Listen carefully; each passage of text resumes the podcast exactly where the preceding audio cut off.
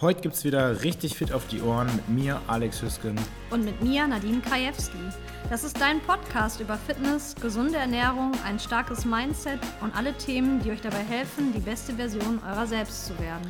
Jede Woche sprechen wir zu zweit oder mit spannenden Gästen über die Themen, die euch interessieren.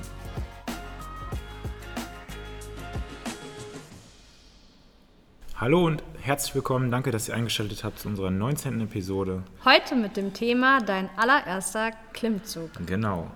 Ähm, und dabei soll sich das nicht nur speziell auf den Klimmzug beziehen. Theoretisch kann das ja auch ein erster Liegestütz sein oder ein erster Handstandliegestütz oder dann eben weiter fortschreitend auch andere Übungen, die ihr gerne erlernen wollen würdet oder erlernen möchtet.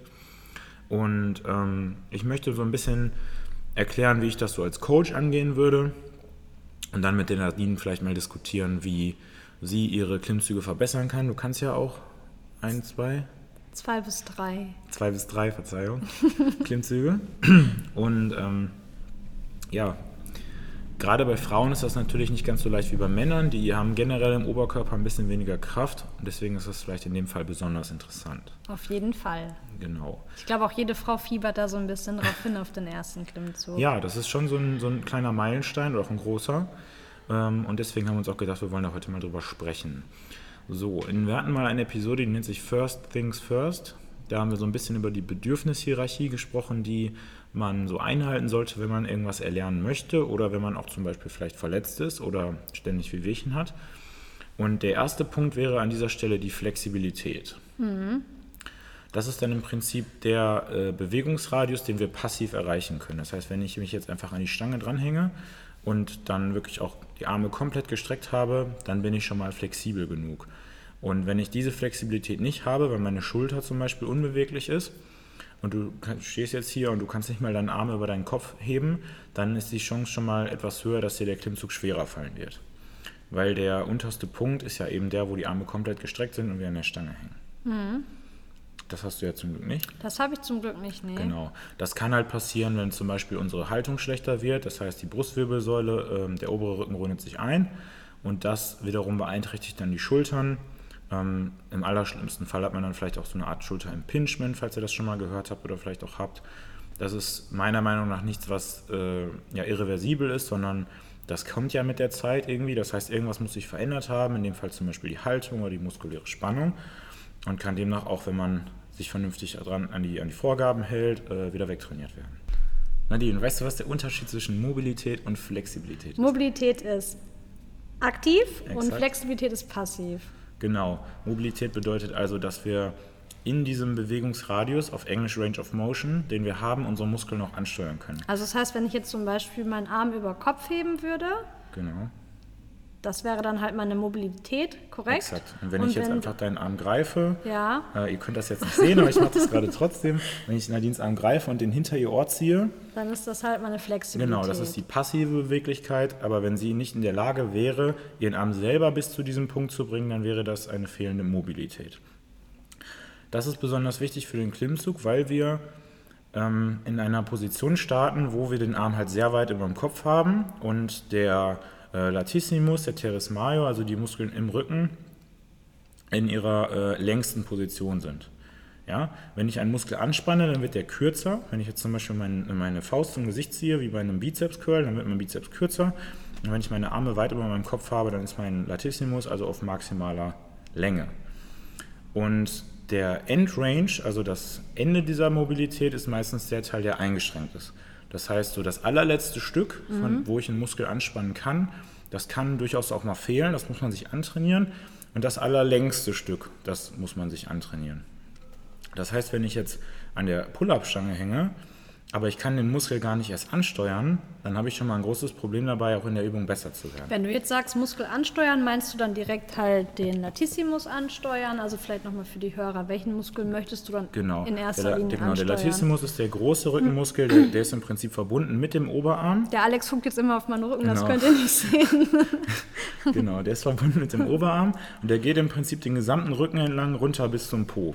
Und so über dem Becken setzt er dann praktisch an. Es gibt natürlich noch mehr Rückenmuskeln. Und involviert wären dann bei so einem Klimmzug natürlich auch die Unterarme, der Bizeps und eben der Latissimus und weitere Muskeln. Wenn ich jetzt aber an der Pull-Up-Stange hänge und ich kann den Latissimus nicht aktiv ansteuern, habe ich schon mal ein Problem. Was ja auch bei Frauen oftmals das Problem ist, dass sie den nicht genau. ansteuern Frauen können. neigen mehr dazu, zum Beispiel den äh, Nacken anzuziehen. Mhm. Deswegen haben die auch teilweise öfter Kopfschmerzen oder Verspannung. Ähm, und diese großen Muskeln, also der Latissimus, der Teres major, das sind die Rückenmuskeln und die Brustmuskulatur, die sind eigentlich viel, viel stärker und die sollten auch in der Lage sein, die Schulter zu stabilisieren. Und das geht eben nur dann, wenn wir unsere Schulter runterziehen, das heißt weit weg von den Ohren. Ja. Wenn wir jetzt nochmal bei dem Thema Mobilität und Flexibilität sind, das ist ja auch, hören wir ja manchmal auch in den Kursen. Mhm. Ähm, wie oft sagst du, trainiert man beides? Also trainiert man Mobilität und Flexibilität, geht das immer einher? Sollen wir das immer vor den Kursen machen, während der Kurse, nach den Frage. Kursen? Wie oft machen wir das? Also generell macht alles, was uns mobiler machen soll, ähm, mehr vor dem Training Sinn. Wenn ich jetzt mal mein Sprunggelenk nehme, das ist relativ unbeweglich, dann will ich zum Beispiel mit Drills, mit einem Flossband, mit einem Gummiband versuchen, die Flexibilität zu verbessern. Ja, ich möchte, dass das Gelenk beweglicher wird, nicht der Muskel, sondern das Gelenk. Und dann gehe ich ins Training und mache zum Beispiel Kniebeugen oder ähnliche Übungen, die diese, diese Flexibilität ausnutzen. Und mein Körper soll dann erlernen, mit dieser neu gewonnenen Flexibilität zu arbeiten, um daraus Mobilität zu machen. Und bei der Flexibilität trainieren wir aber schon Bänder, Sehnen, die dann auch in der Verkürzung sind, die wir halt länger machen beispielsweise. Zum Beispiel. Oder das Gelenk, äh, das ganze Gelenk ist versteift. Mhm. Ja, ähm, je weniger wir dann dagegen tun, desto unbeweglicher und steifer wird das. Oder um bei dem Beispiel mit den Sprunggelenken zu bleiben, da kann es halt sein, dass zwei Knochen aneinander stoßen, wenn ich mein Knie zu weit nach vorne schiebe. Das ist ein relativ undankbares Problem. Da kann ich dann zumindest versuchen, mit einem Gummiband, mit einer sogenannten Distraction so ein bisschen gegenzuarbeiten. Und eine andere Frage war ja, wann trainiere ich was? Und tendenziell sollten wir unsere Mobilität eigentlich immer trainieren. Das bedeutet, jede Übung, die ich mache, sollte ich immer in einem möglichst großen Bewegungsradius machen, damit ich meinem Muskel beibringe, über den kompletten Bewegungsradius zu arbeiten. Und wenn ich zum Beispiel äh, Kniebeugen immer nur bis zur halben Höhe nach unten mache, dann trainiere ich auch die Mobilität, also das Kraftaufbringen der Muskeln nur bis zur halben Höhe. Ja, und wenn ich dann irgendwann mal tiefer in die Kniebeuge muss, also unter 90 Grad zum Beispiel, ich mache das nie, dann habe ich da unten keine Kraft, weil ich da unten auch keine Mobilität habe. Das heißt, ich kann da unten meine Muskeln nicht mehr ansteuern. Und ohne Muskeln keine Kraft. Ohne Arme keine Kekse. ja, das heißt, wenn ihr einfach alle Übungen, die ihr macht, gewissenhaft ausführt, über den kompletten Bewegungsradius, das den Muskel von Anfang bis Ende so gut es geht fordert, dann müsst ihr auch in der Regel eigentlich gar nicht so viel Mobilitätstraining machen. Und das finde ich ist auch so ein großer Fehler, der häufig gemacht wird. Man weiß halt nicht so genau, was man denn überhaupt machen muss und was nicht.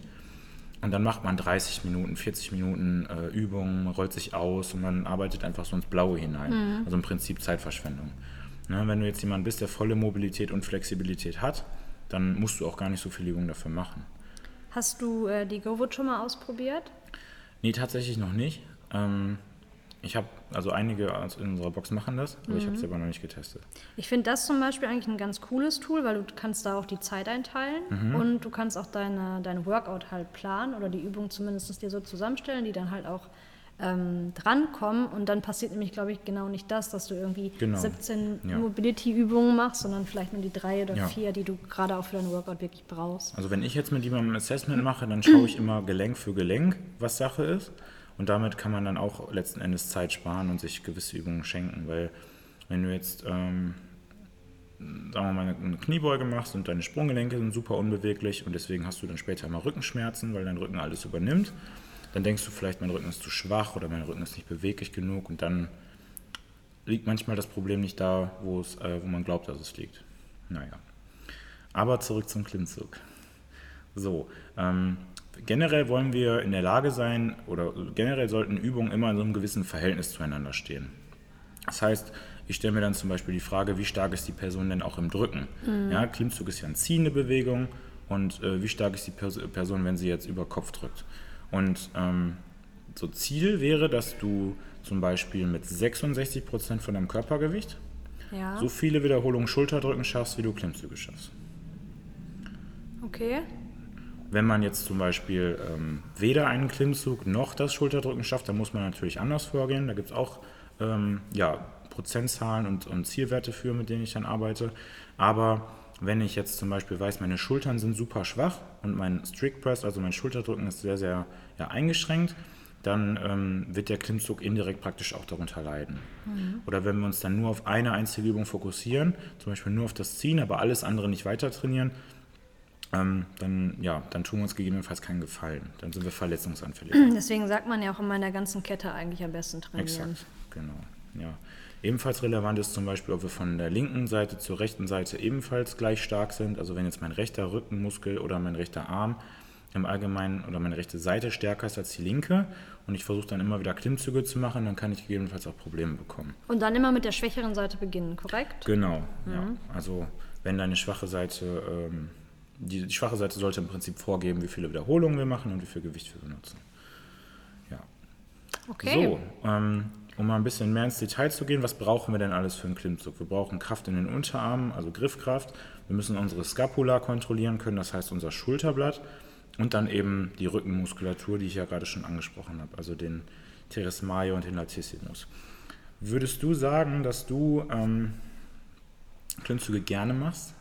Mittlerweile ja, aber am Anfang ja. halt gar nicht. Ja. Und da, glaube ich, spreche ich dann auch für die Frauen, weil ich konnte, hatte weder Griffkraft, also ich konnte mich dann gefühlt so drei Sekunden an der genau. Stange halten. Tut weh an den Händen. Genau, es tut ja. weh an den Händen. Und ich hatte auch überhaupt gar keinen gar keine Ahnung, was du von mir möchtest. Also wenn ja. du gesagt hast, steuere das an ja. oder das, das war einfach äh, vom, vom Kopf her, also die Übertragung war für mich erstmal genau. nicht möglich. Und jetzt, wenn man es natürlich kann oder beziehungsweise wenn man weiß, aha, Schulterblätter runterziehen, mhm. man kann sie etwas länger an der Stange halten, dann macht es ja auch Spaß, weil man einfach merkt, man hat eine kleine Progression schon hinter genau. sich.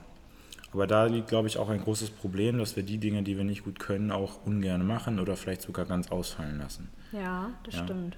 Ähm, wenn ich jetzt zum Beispiel weiß, ich kann keine Klimmzüge, aber ich mache viele Übungen dafür, damit es besser wird, welche Übungen das sind, die äh, sprechen wir gleich nochmal an, ähm, dann tue ich ja aktiv was dafür. Aber ein weiteres gutes Beispiel wären die Seilsprünge. Ja, Double anders, also doppelte Seilsprünge, wenn ich die nicht kann und ich mache die aber auch nie, weil ich die nicht mag, dann werden sie nicht besser. Also ist dieser psychologische Aspekt ähm, sehr, sehr wichtig, denke ich. Also sehe ich auch so, aber ich glaube, beim CrossFit ist, dann, ist es ja in der Regel eher so, dass die Leute schon auch motiviert sind, genau diese Dinge anzugreifen mhm. und eigentlich auch viel ähm, Zeit dann darin investieren.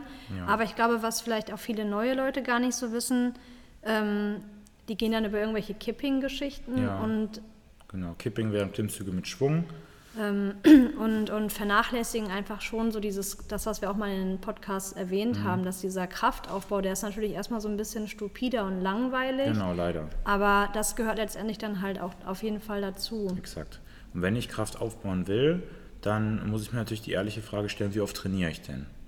Das heißt, wenn du jetzt Anfängerin bist und du gehst dreimal die Woche zum Sport, zum Beispiel montags, mittwochs und freitags, dann solltest du eigentlich auch jeden Tag irgendwas machen, damit dein Klippzug besser wird.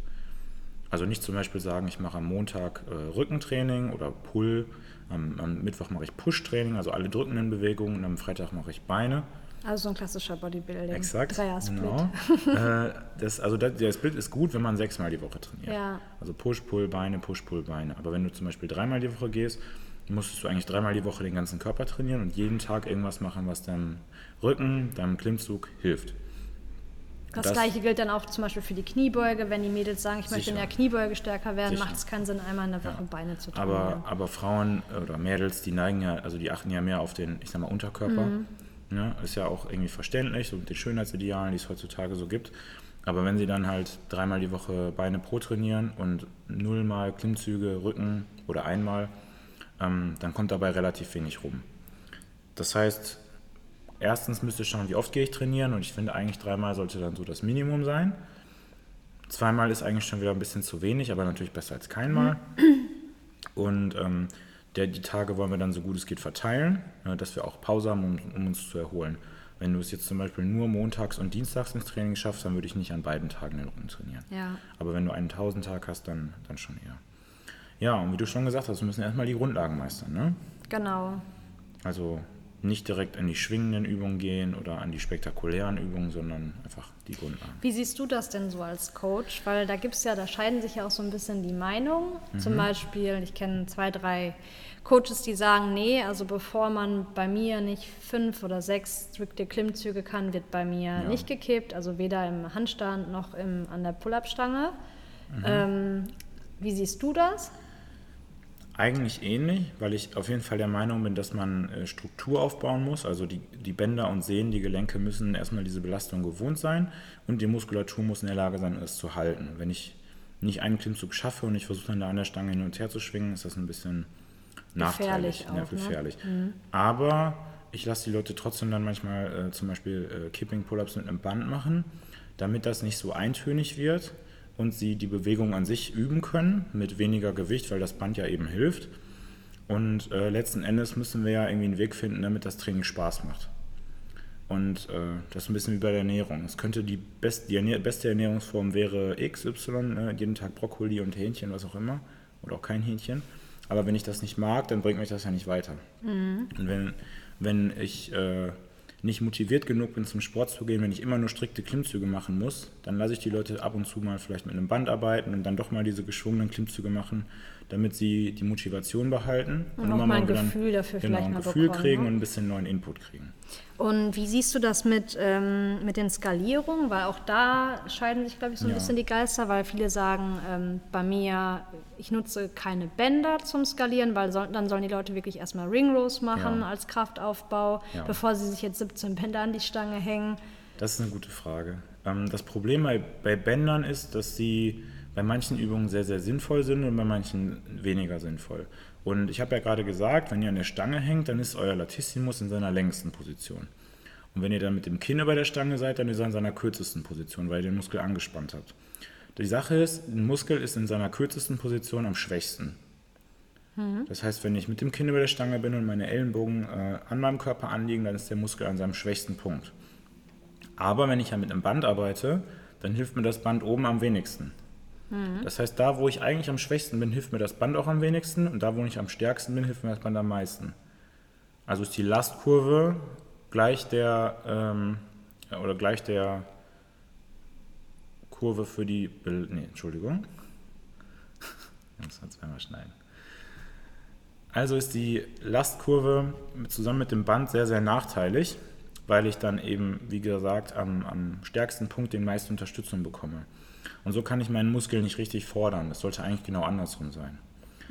Ich hoffe, das war jetzt halbwegs verständlich. Also im Prinzip, oberster Punkt ist der, wo ihr am schwächsten seid. Da hilft das Band am wenigsten. Das heißt, ich kann den Muskel nicht richtig reizen, weil er dann relativ schnell ans Limit geht. Das heißt, oben kann er nicht mehr, unten kann er aber noch. Und die Übung sollte eigentlich genau andersrum funktionieren. Das heißt, die sollte im Idealfall an dem Punkt, wo der Muskel am schwächsten ist, das wenigste Gewicht haben Ja. und an dem Punkt, wo am stärksten ist, das meiste Gewicht haben. Das geht natürlich nicht immer, aber er soll nur erklären, dass Klimmzüge mit einem Band halt relativ wenig bringen. Das heißt, dann würdest du die Leute auch tendenziell eher in die Ring Rows schicken und sagen, mach die sauber, mach die vernünftig, Zum Beispiel, bau dort halt genau. deine Kraft auf. Genau. Oder auch ähm, mit ein paar anderen Übungen, die wir dann gleich nochmal Ja. erklären werden. Ähm, ein weiterer Fehler, der häufig gemacht wird, ist, dass wir keinen einzigen Klimmzug beherrschen, was ja auch nicht schlimm ist, aber es dann immer wieder versuchen. Und das gleiche dann auch zum Beispiel beim Liegestütz. Und wenn du äh, ein anderes Beispiel nimmst, du schaffst 100 Kilo im Kreuzheben und du möchtest 110 schaffen, dann gehst du ja nicht jedes Training hin und hebst einfach an den 110 so lange rum, bis dein Rücken weh tut und kriegst sie aber keinen Millimeter vom Boden weg. Das heißt, du nimmst dir vielleicht 70 Kilo, 70 Prozent und machst dann damit dreimal 10 Wiederholungen, versuchst dann beim nächsten Mal vielleicht dreimal 10 mit 72 Kilo zu machen. Aber du arbeitest in einem Bereich, wo du viele Wiederholungen schaffst und nicht in dem Bereich, wo du ganz nah deiner Maximalkraft bist. Wenn du nicht einen Klimmzug schaffst, dann machst du das jedes Mal aufs Neue. Das heißt, du musst hergehen und dir eine, eine Variante suchen, eine Skalierung finden, die dir ermöglicht, auch viele Wiederholungen zu machen, so dass du den Muskel richtig fordern kannst äh, und damit dann zum Beispiel Hypertrophie auslöst, also Muskelwachstum. Wenn du sagst, viele Wiederholungen, was würdest du sagen? Acht bis zehn? Zum, zum Beispiel, genau. Also so Also wenn jetzt jemand sagt, okay, Alex hat jetzt gesagt, ich muss viele Wiederholungen machen, damit meinen wir jetzt nicht 30, weil das Genau, wäre dann schon genau. mehr Kraftausdauerbereich, äh, High-End. Exakt. Also letzten Endes ist es sogar fast egal, wie viele Wiederholungen wir machen. Ja. Wir müssen aber ins Muskelversagen gehen oder Okay. nahe dem Muskelversagen Okay. gehen. Und wenn du mit ähm, 50 Kilo erst bei 30 Wiederholungen ins Muskelversagen gehst, dann wird, dauert das erstens ziemlich lange und zweitens ist das auch ziemlich qualvoll. Hm, das stimmt. Ja? Also wenn du ein Gewicht nimmst, mit dem du so 10 schaffst dann, und dann auch wirklich vorbei ist, dann sind so Wiederholungen 7, 8, 9, 10 sehr schmerzhaft, aber es geht. Aber wenn du das jetzt mal 3 nimmst, dann sind Wiederholungen 20, 21, 22 und so weiter alle unangenehm. Und das ist für die meisten halt nicht so umsetzbar. Das heißt, sie hören zu früh auf. Mhm. Okay. Ja. Ähm, jetzt habe ich hier mal so einen kleinen Beispielplan geöffnet für einen meiner äh, Coaching-Kunden. Ähm, den, den machen im Moment zwei, zwei Leute, die beide in Klimmzügen besser werden müssen. Das heißt, sie sind beide stärker im Drücken als im Ziehen. Und da wäre dann meine erste Übung ein, ein Passive Hang, also einfach an der Stange hängen, damit, ähm, damit die Unterarme mehr Kraft aufbauen und der gesamte Schulterapparat stärker wird. Und das Ganze ist jetzt in dem Fall sogar mit äh, zusätzlichem Gewicht, einfach damit alle Strukturen ein bisschen ja, Belastung und, und Kraft abbekommen. Die zweite Übung wäre ein sogenannter Scapular Pull-Up. Vielleicht noch mal ganz Ja. kurz darauf. Passive Hang, was sagst du auch da? Also was macht Sinn? 10 Sekunden, 30 Sekunden, 1,20? Ähm, ja, also bei dir zum Beispiel machen wir die Übung hauptsächlich, um die Schultermobilität zu verbessern, weil das der einfach simpelste Weg ist, äh, um beweglicher zu werden. Also ich hänge mich einfach an die Stange in einem schulterbreiten Griff und hänge da. Ich muss auch nicht die Schultern anspannen, aber diese Schwerkraft, die ist halt ein sehr profunder Helfer und die sorgt dann auf lange Sicht dafür, dass unsere Schultern beweglicher werden und auch ein bisschen robuster. Ähm, also jetzt in dem Fall ist es as many seconds as possible, so lange wie möglich mit 10 Kilo. Okay. Beim letzten Mal gab es dann mal, ähm, 15 Sekunden. Ziel wäre dann dieses Mal vielleicht um die 20 Okay, Sekunden. aber schon immer mit einer Steigerung dann. Genau, Ja. also normalen Passive Hang so ohne alles, den kann man auch ruhig mal eine Minute halten, wenn es mehr um die Schulter geht. Jetzt in dem Fall geht es halt mehr um die Griffkraft an sich und deswegen das Zusatzgewicht und dann ist die Dauer auch ein bisschen kürzer. Okay. Die nächste Übung wäre ein sogenannter Scapular Pull-Up. Das heißt, wir hängen mit gestreckten Armen an der Stange und wir ziehen nur unsere Schulterblätter an und ab. Das heißt, eure Schultern wandern näher zu den Ohren hin und dann so weit wie es geht von den Ohren weg. Und das ist meiner Meinung nach die Fähigkeit, die die wenigsten Sportler mitbringen, die noch keinen Klimmzug können. Ja, Die sind einfach stimmt. nicht in der Lage, die Schulterblätter richtig zu, zu sortieren und können aus diesem Grund wiederum dann auch die Muskeln, die so rum, rum, drumrum liegen, nicht richtig ansteuern. Ähm, findest du wahrscheinlich auch nicht so cool, wenn die immer im Kurs drankommen oder Geht, also gar nicht. Also am Anfang, wie gesagt, fand ich das, weil ich es gar nicht verstanden habe, fand ich es Mhm. auch nicht cool. Aber mittlerweile mache ich das echt gerne, weil ich einfach merke, wie viel äh, besser ich darin geworden bin. Und deswegen ist das jetzt nichts, wo ich sagen würde, das mag Okay, ich nicht. genau. Da gibt es andere Sachen, die Ja, ich nicht so gerne mag. Es gibt aber Dinge, die sind ein bisschen langweilig. Ja. Dann neigt man meistens dazu, die vielleicht abzukürzen oder, oder gar nicht zu machen. Kann ich mich selber auch nicht von freisprechen, aber letzten Endes helfen, sind das fast die, die am meisten helfen. ja. So, das, haben wir, das heißt, wir haben jetzt hier einen Giant Set, wir haben den Passive Hang gemacht, eine Minute Pause, dann hatten wir sechs Scapular Pull-Ups mit einer langsamen Kadenz, das heißt langsam rauf und langsam wieder runter, dann wieder Pause und dann haben wir negative Pull-Ups und zwar eine Wiederholung, aber so langsam wie es geht. Das heißt, du gehst oben in die Endposition, Kinn über Stange Genau. und lässt dich dann ganz, ganz, ganz, ganz langsam runter. Ganz langsam runter, genau. Der Charles Poliquin, das war ein ähm, sehr, sehr erfolgreicher Trainer. Der, das war der Krafttrainer, der die meisten äh, Olympiamedaillen hervorgebracht hat. Oh, Also ich will jetzt nicht genau sagen, wie viele, aber es waren sehr, sehr viele, viele Gold-, Silber-, Bronzemedaillen. Ähm, also ein Strength and Conditioning Coach und sein Standard war für Frauen eine Minute. Eine Minute von oben bis ganz unten. ernsthaft? Ja. Wow. Ja, das ist das Ziel. Also wenn du das hinbekommst und das ist schön ist, du kannst dich ja auch super steigern. Ja, Wenn du jetzt einfach sagst, wir machen ähm, zehn negative Klimmzüge, immer von oben nach unten nur, ähm, dann, dann muss man immer so auf die Uhr gucken und sagen, okay, ich habe jetzt fünf Sekunden gehalten. Das ist auch gleich noch in dem Plan drin, aber wenn ich so starte, dann gucke ich einfach auf die Uhr und ich habe gesehen, Verzeihung, ich habe gesehen, ähm, das hat jetzt 30 Sekunden gedauert, beim nächsten Training mache ich 35 Sekunden oder 33 oder, oder was auch immer. Ja? Einfach nur immer eine kleine Progression. Also das wäre unter anderem ein Tool, wie man jetzt beispielsweise, wenn man noch gar keinen Klimmzug kann, wie man Genau. das beispielsweise die Negativvariante. Exakt, genau. Das heißt, wir haben jetzt hier ein Training für die Flexibilität und für die Unterarme, wir haben Training für die Koordination der Schulterblätter und wir haben Training in der exzentrischen, das heißt nur das Ablassen und versuchen dabei so viel Time under Tension wie möglich aufzubauen, das heißt so viel Spannung auf dem Muskel oder so lange wie möglich Spannung auf dem Muskel. So, unser zweiter Supersatz wären dann supinierte negative Klimmzüge. Mag ich zum Beispiel lieber. Aber weil ich auch im Bizeps stärker bin. Wahrscheinlich, genau. Ja. Da könntest du dann halt vermehrt darauf achten, dass du trotzdem versuchst, den Rücken mehr anzusteuern, dass du auch hier drauf schaust, dass die Schulterblätter unten bleiben Ähm, was ich persönlich sehr, sehr hilfreich finde, ist, dass man sich mehr auf die Bewegung der Ellenbogen konzentriert, mhm. anstatt auf das Arbeiten der Arme. Ich stelle mir also praktisch vor, ich will meine Ellenbogen ähm, zum Brustkorb ziehen. Ja. Oder vermeiden, dass sie vom Brustkorb wegwandern. Und supiniert bedeutet ähm, im Untergriff. Ja, im Untergriff, also halt. Genau. Supiniert die Handfläche also, zeigt zu euch. Genau, eure Handflächen zeigen zu euch. Ihr könnt die praktisch angucken und von dort aus greift ihr dann nach oben an die Stange. Und hier würden wir dann eben supinierte, negative Klimmzüge machen. Wichtig dabei ist aber, dass ihr in der Lage seid, einen kompletten, ja, äh, eine, eine, bestimmte Dauer einzuhalten, zum Beispiel 5 Sekunden, 3 Sekunden. Wenn ihr das Gefühl habt, ihr fallt einfach nur noch runter, dann muss man eben auch mal kurz Pause machen, bis man wieder in der Lage ist, Leistung zu bringen und den Muskel anzusteuern. So, die zweite Übung in diesem Giant Set wären dann ähm, Rows, also Rudern mit, äh, mit Kurzhanteln in einer vorgebeugten Position. Das heißt, je paralleler euer Oberkörper zum Boden ist, desto besser. Und damit trainieren wir dann den, die Rückenmuskulatur nicht in einer vertikalen, aber in einer horizontalen Ebene. Dabei ist aber auch wichtig, dass wir die Schulter nicht komplett nach hinten ziehen. Also dass wir nicht, äh, jetzt könnte ich es dir ja vormachen, aber weißt du, was ich meine? Dass man nicht komplett seinen Körper, weil das Gewicht schwer ist, nach links beispielsweise verlagert. Ja. Also du bleibst eigentlich in der horizontalen, das sollte das Ziel sein. Weil genau. das sehe ich manchmal auch, dass das falsch genau. gemacht wird. Oder dass die Schultern nicht nach hinten, sondern nach oben gezogen genau, werden. Genau, das meine ich. Das meine ich eigentlich, ja. ja, weil dann arbeiten wir dann nur aus dem Nacken und dem ja. Bizeps, aber nicht mehr aus der Rückenmuskulatur. Genau.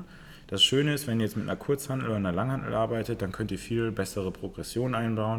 Die müssen wir auch einbauen. Das heißt, ja, heute hatten wir 20 Kilo für 12 Wiederholungen. Nächstes Mal machen wir mit dem gleichen Gewicht mehr Wiederholungen oder wir steigern das Gewicht. Eins von beidem. Da haben wir dann also eine exzentrische und eine konzentrische Bewegung drin, also absenken und anheben. Und die letzte Übung in unserem Superset wären dann ähm, Chin over Vertical Plane Holds. Das heißt, wir halten unser Kinn über der Stange und versuchen einfach dort oben so, so lange wie möglich zu halten, beziehungsweise eine bestimmte Zeit zu akkumulieren, also anzusammeln. Bei der Feuerwehr müssen die 45 Sekunden halten können. Ja, ich ja. habe mal jemanden ähm, dafür trainiert. Die wollte ja. auch zur Feuerwehr. Mhm. Vielleicht hörst du das ja, ich weiß es nicht. Ich habe es aber geschafft. ich wollte nicht zur Feuerwehr, nicht freiwillig. ja, 45 Sekunden ist schon eine Menge. Ja, das stimmt. Ähm, auch für Frauen, weil die eben halt dabei nicht so stark, nicht so fit sind wie Männer vielleicht. Aber das ist, das ist ziemlich ordentlich. Also wenn ihr euch ein Ziel dafür setzen wollt, dann wäre das eine ganz gute Möglichkeit. Ja. So, letzten Endes müsst ihr also schauen, dass ihr genug trainiert, aber auch dem Körper die Möglichkeit gebt, sich zu erholen. Also wenn du ein blutiger Anfänger bist, dann kannst du vielleicht auch ein- oder zweimal die Woche trainieren.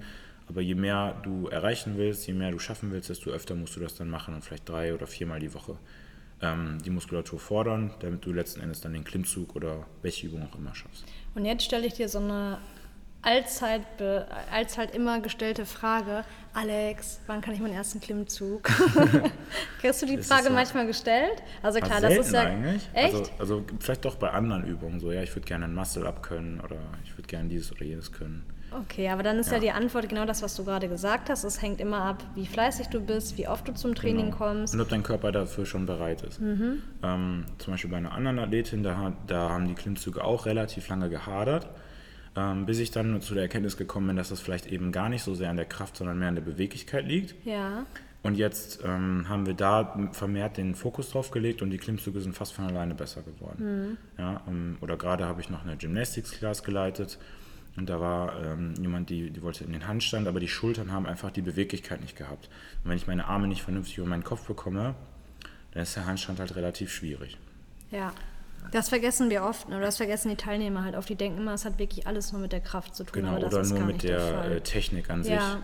Das ist bei anderen Übungen genauso. Es ist nie nur die Kraft, es ist auch immer halt, wie flexibel bin ich, kann ich es auch ansteuern, ähm, wie ist das Verhältnis von links zu rechts. Und dann erst können wir darüber reden, stärker zu werden oder ähm, die, die Fertigkeit zu trainieren, eine Übung zu erlernen. Aber du sagst grundsätzlich, wenn man eigentlich gesund ist, kann jeder einen Klimmzug, korrekt? Das ist auch eine gute Frage. Das ist natürlich auch ein bisschen abhängig vom Körpergewicht, ne? Ja, okay, da hast du auch recht. Ja. Also da Und zum Beispiel eine coole Faustregel, wenn du mal, übergewichtig bist, aber du kannst trotzdem vielleicht einen Klimmzug und du nimmst ab, aber du schaffst dann keinen Klimmzug mehr, dann war die Diät nicht sonderlich erfolgreich. Dann hast du zu viel Muskulatur mhm. verloren. Ja, du willst dann immer schauen, okay, wie entwickelt sich mein Gewicht und wird dadurch dann die Zahl meiner Klimmzüge oder Dips besser mhm. ähm, oder zumindest gleich. In der Regel sollte dies ja eigentlich besser werden, je leichter wir werden. Ja. ja. Aber ich habe schon gehört, dass es, dass ein gesunder Mensch wird eigentlich in den Lehrbüchern teilweise so sogar dargestellt, dass er einen Klimmzug schaffen sollte. Ja gut, das denke ich aber auch. Ja. Es gibt so gewisse Dinge, die sollten wir einfach können. Stell dir mal vor, du musst äh, Ja, vor irgendwas fliehen oder Ja, so und, und dich irgendwo hochziehen, damit Ja. du über den Zaun klettern kannst oder so. Und auf jeden Fall. Da gibt es auch noch andere Tests, aber den kannte ich. Also ich wusste nicht, dass das äh, so da definiert ist. Ja, habe ich schon drei, vier Mal gelesen. Also zumindest einen sollte man können. Genau. Und dann im Verhältnis zum Beispiel, wenn du jetzt einen Klimmzug schaffst, solltest du 66% von deinem Körpergewicht auch einmal im Schulterdrücken über deinen Kopf drücken können. Dann sind deine Schultern und dein, also dein Push und dein Pull, dein Ziehen und dein Drücken Ungefähr gleich stark. ungefähr gleich stark. Und dann nochmal ein ganz kleiner Exkurs. Weißt du, dass wie viel muss man äh, Kniebeuge machen? Wie viel war das nochmal? War das das anderthalbfache des Körpergewichts, was gut wäre? Ungefähr? Ist Also es gibt da das? verschiedene Standards. Es gibt so einen so Anfänger, fortgeschritten, Und dann Athlet, ne? Wahrscheinlich. Athlet und dann ja. Elite. Ja. Also ich glaube, bei Elite waren es zweifaches Körpergewicht Mhm. für eine Wiederholung. Aber ähm, ich denke, da sollte man erstmal einsteigen und sagen, ich perfektioniere die Kniebeuge mit dem eigenen Körpergewicht. Und bei der Kniebeuge ist fast noch relevanter, wie beweglich ich bin. Mhm. Und da ist die Flexibilität, würde ich sagen, wichtiger als die Mobilität. Weil da hat irgendwie, also ich zumindest habe da relativ viele Einschränkungen leider, so mit den Sprunggelenken zum Beispiel. Ähm, schaust du, sind die Sprunggelenke beweglich, sind die Knie beweglich, ist der Hüfte? ist die Hüfte beweglich, genau. Und das alles muss dann passen und dann kann ich daran arbeiten, zum Beispiel mobiler zu werden. Okay. Aber ich finde auch, dass die, dass die Kniebeuge relativ überbewertet ist tatsächlich. Es gibt auch andere Beinübungen, die mindestens genauso effektiv sind und die euch vielleicht bei eurer Gesundheit oder dem Gesundbleiben mehr zuträglich sind. Aber das dann in einer anderen Episode. Und jetzt habe ich noch eine letzte Abschlussfrage und dann gehen wir auch nach Haus. dann machen wir für heute Schluss. Und zwar, ähm, wenn du jetzt einen neuen Kunden hast, wie kriegst du das überhaupt als Coach heraus? Also ob jemand halt ähm, Schwäche in der Kraft hat oder in der Mobilität oder in der Flexibilität, machst du da gewisse Testings? Müssen die Kunden was ausfüllen oder? Genau, also ich fange dann erstmal an mit diesem Flexibilitätsassessment, die wir ja auch letztens in unserer Schulung hatten. Ja. Ähm, weil das eben die, die Basis von allem ist. Ich kann keine Mobilität haben, wo ich nicht flexibel bin. Und das ist dann schon mal so ein Kriterium für mich, okay, wenn die Person ihre Arme nicht über den Kopf bekommt, dann wird sie wahrscheinlich auch Probleme haben bei Klimmzügen ähm, oder vielleicht sogar Schmerzen haben oder kann Schmerzen entwickeln. Und solange ich dann dieses Problem nicht aus der Welt geschafft habe, zum Beispiel mit Beweglichkeitstraining, lasse ich die Person die Übung dann auch nicht machen, selbst wenn sie stark genug wäre. Und dann mache ich in, in Folge halt die Assessments für verschiedenste Übungen. Ähm, einarmig, also einarmiges Hochziehen von der Hand, also dass der Ellenbogen schön weit übers Ohr geht, einarmiges Schulterdrücken, Klimmzüge, Dips. Dann schaue ich, ist das Verhältnis von Kniebeuge zu Kreuzheben gut. Wenn das zum Beispiel nicht gut ist, kann man aber auch überlegen, woran liegt das denn? Sind das jetzt die Sprunggelenke oder ist das einfach eine fehlende Technik oder Mobilität oder Flexibilität? Und dann ergibt sich daraus so ein, ja, so ein Gesamtbild und danach priorisiere ich dann eben, welche Übungen können wir vielleicht gar nicht machen, welche Übungen sollten wir vermehrt machen und versuche dann, dann alles so gut es geht anzugleichen. Da sind auch relativ viele Werte von äh, Polyquin, zum Beispiel, dass du ungefähr 85% von oder 80% von dem, was du für eine, äh, fürs Kreuzheben schaffst, in der Kniebeuge schaffst. Also wenn ich 100%, Kreuz, äh, 100 Kilo Kreuzheben schaffe, soll ich 80 Kilo in der Kniebeuge machen und davon dann wiederum 85% in der Frontkniebeuge und so weiter und so fort. Und das äh, Schöne daran ist, dass du dann relativ gut sehen kannst, okay, das sind meine Zahlen und ähm, da muss ich nicht so ins Blaue hineinraten. Dann zeigt mir mein tolles Excel-Tool das einfach an, äh, was ich dazu geschrieben habe und dann ähm, muss ich mir da nicht so einen, so einen Kopf machen. Okay. Und das ist vielleicht auch nochmal, jetzt mache ich so ein bisschen Schleichwerbung für dich, der Alex. Ich wurde dafür nicht bezahlt mit Kinderschokolade, aber ich deal gleich nochmal. ich Ähm, verstanden. ich finde, das ist auch so nochmal ein ganz großer Unterschied zwischen einem Remote- oder Online-Coaching zu vielleicht anderen Programmen, ohne irgendwelche nennen zu wollen. Aber dass man da wirklich individuell drauf eingeht und nicht einfach sagt, hier hast du eine stupide fünf, wie, wie oft möchtest du trainieren? Fünfmal die Woche, okay, jetzt machst du hier äh, 17 Wochen irgendwie so ein Standardgedönse, sondern dass du ja uns immer unter die Lupe nimmst und ähm, man da halt auch seine Progression auf jeden Fall dann auch erkennt. Also wenn ihr einen Coach habt, vielleicht könnt ihr das mal so drüberlegen und gucken, ob das bei euch dann auch so ist. Ja. In, aus, eigener, also aus eigener Erfahrung kann ich das ja nur so sagen. Merci. Sehr gerne. So, aber wir hoffen, dass wir euch auch so äh, einige Tipps zum Klimmzug geben konnten. Ja, und dann auf jeden Fall immer schön weiter üben, nicht verzagen. Das kann ich so als Frau auf jeden Fall mitgeben. Also ja. mein erster Klimmzug hat auch fast, äh, ich glaube fast anderthalb Jahre gedauert sogar. Also ich habe echt, ich muss dazu sagen, ich war im ersten Jahr auch nicht sonderlich fleißig. Mhm.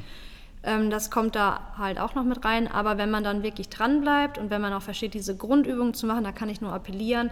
Wenn ihr es dann macht, dann, dann kommt es auch irgendwann. Auf jeden Fall. Ja, Okay, also in diesem Sinne hoffen wir, dass wir die ganzen Mädels da draußen ein bisschen Mut gemacht haben, die es noch nicht können, oder auch den, den Jungs. Äh, bleibt dran. Wenn ihr Interesse an einem Trainingsplan habt oder nähere Infos haben möchtet, könnt ihr uns äh, sehr gerne eine Nachricht schreiben auf Instagram oder den Alex oder mich persönlich anschreiben. Genau. Und wir sind, wie gesagt, auch immer für Themenwünsche offen. Genau, und wir freuen uns über jede Empfehlung, jeden äh, Repost ähm, oder wenn ihr zum Beispiel jemanden kennt, über den ihr wisst, hey, die Freundin, der Freund möchte unbedingt mal einen Klimmzug lernen, der hat Probleme mit der Schulter, der weiß nicht, warum es nicht vorangeht, dann wäre das vielleicht eine Episode, die man sich auf jeden Fall mal zu Gemüte führen könnte. Sagt man das so? Das sagt ja, man ne? so. Okay. Also, in diesem Sinne, einen guten Start in den Tag. Macht's gut und wir hören uns dann nächste Woche wieder. Danke, Nadine. Danke, schön. Alex. Bis dann. Tschüssi. Wenn ihr Interesse an Supplements habt, dann könnt ihr gerne unsere Rabattcodes nutzen. Gleichzeitig unterstützt ihr damit aber auch unseren Podcast. Spare 10% mit dem Code OHREN10 auf alle Hart- und Bubble-Produkte, zum Beispiel auf das Fischöl und auf den Pre-Workout. Und spare 15% auf das CBD-Öl von Halfpipe. Da lautet der Code übrigens OHREN15. Ähm, beide Produkte sowie unseren Link zu den Produkten von Edubili findet ihr in der Folgenbeschreibung.